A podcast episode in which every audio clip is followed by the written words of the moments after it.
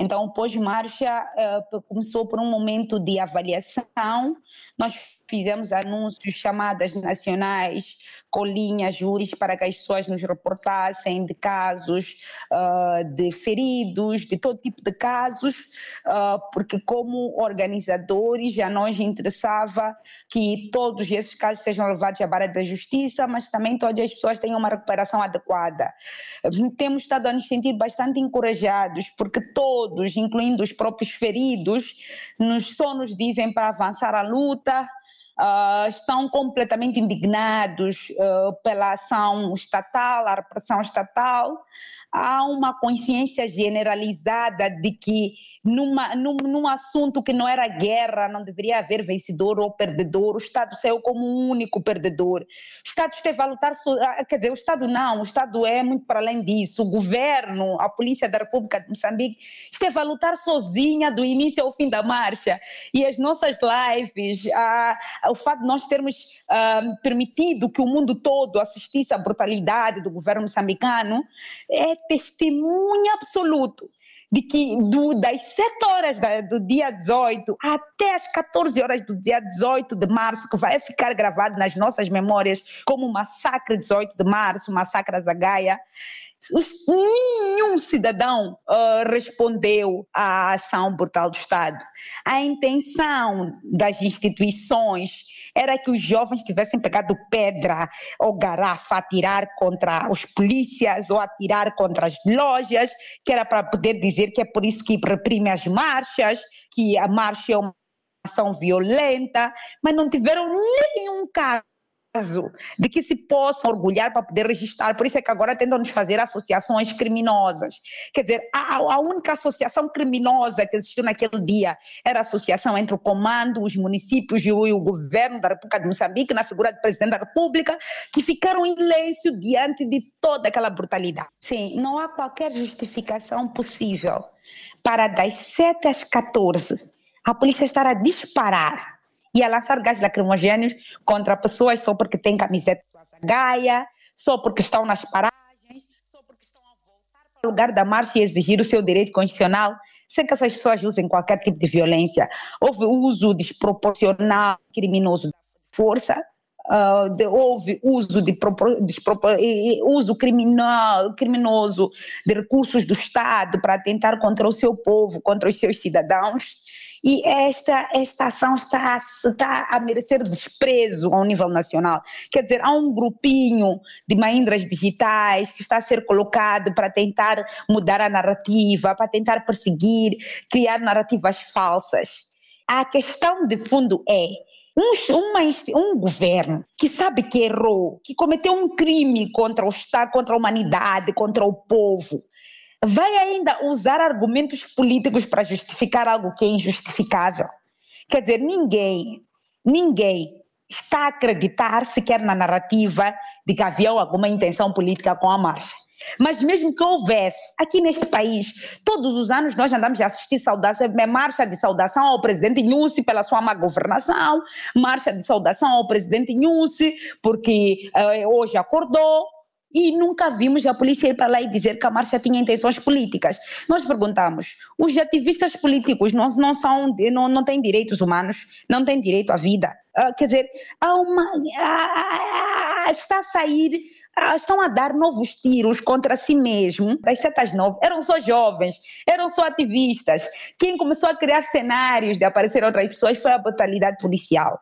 Então, o que eu tenho a dizer no pós-marcha, basicamente, é que nós estamos a fazer, uma, fizemos a avaliação de danos, fizemos a avaliação de quantos tivemos como detidos em cada uma das províncias, quantos feridos tivemos em cada uma das províncias. Fizemos uma avaliação holística de qual é a situação dos, dos feridos, uh, que tipo de assistência que estão a precisar e como é que não, que tipo de ações legais é que podem ser instauradas uh, em relação a este assunto, mas também tentamos fazer uma análise de contexto para compreender quem é o rosto dessas ordens superiores que eram evocadas em todas as províncias que transcendiam a decisão municipal que constava em despacho. Aliás, é preciso lembrar que, tal como no ordenamento, eh, no ordenamento jurídico português, uh, em Moçambique, o direito à manifestação independe de qualquer tipo de autorização, mas mesmo assim despacho das autoridades municipais dizer que não havia necessidade de autorização e nós devíamos marchar desde que observamos os horários e os fins estabelecidos. Logo a chegada a polícia começou a disparar contra nós. Logo a nossa chegada, a polícia tirou cães contra seu próprio, seus próprios cidadãos, ordenou cães a irem contra nós. Logo a chegada, a polícia cercou-me na estátua do Armandlane.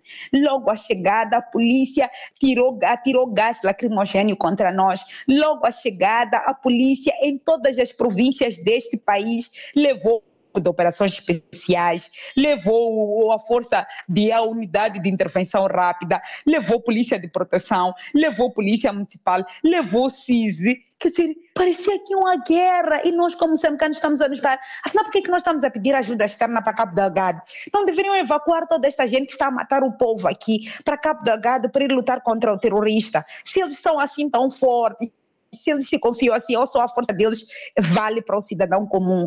Então, uh, há, há, há, há também uma revolta popular muito grande que está a, a, a, a, se transcrever numa campanha que cidadãos nas redes sociais começaram a desenvolver de alguma forma de questionamento de todos aqueles que estão em silêncio perante essas atrocidades, porque isto ultrapassou qualquer barreira de diferenciação ou qualquer tipo de caracterização que se possa fazer. É um crime de Estado que deve ser memorizado e deve, não pode terminar na impunidade. Uh, está mais alguma marcha prevista? Uh, tem circulado um cartaz, um, vocês, uh, os organizadores da marcha, já se distanciaram, um cartaz em que se pede que no próximo dia 25 de março as pessoas compareçam e que levem fósforos, que levem gasolina, eh, que levem pneus. Eh, isto tem alguma coisa a ver com eh, a organização desta marcha? Quem está a organizar isto é o Serviço de Inteligência. E os moçambicanos não estão mais a dormir sobre este assunto. É preciso lembrar que na noite anterior à nossa marcha, o Serviço de Inteligência produziu um cartaz a dizer marchas canceladas em todo o país e usou o nosso cartaz. Quem tem especialidade em manipular o nosso cartaz é o CISE. O CISI manipulou nosso cartaz, exatamente o mesmo cartaz, até números de telefone colocou lá, números de telefones de, para confirmação, para confirmar o cancelamento. Última hora, marchas canceladas em todo o país para desmobilizar as pessoas. Foi o serviço de inteligência que dias antes da nossa marcha começou a criar narrativas e a dizer às pessoas que não deveriam ir à marcha porque a Zagaia não queria ser homenageado. Foi o serviço de inteligência que falsificou um texto em nome da família Zagaia, a dizer que a família Zagaia estava preocupada, queria eh, criminalizar, a toda a gente estava a usar o nome do Azagaia.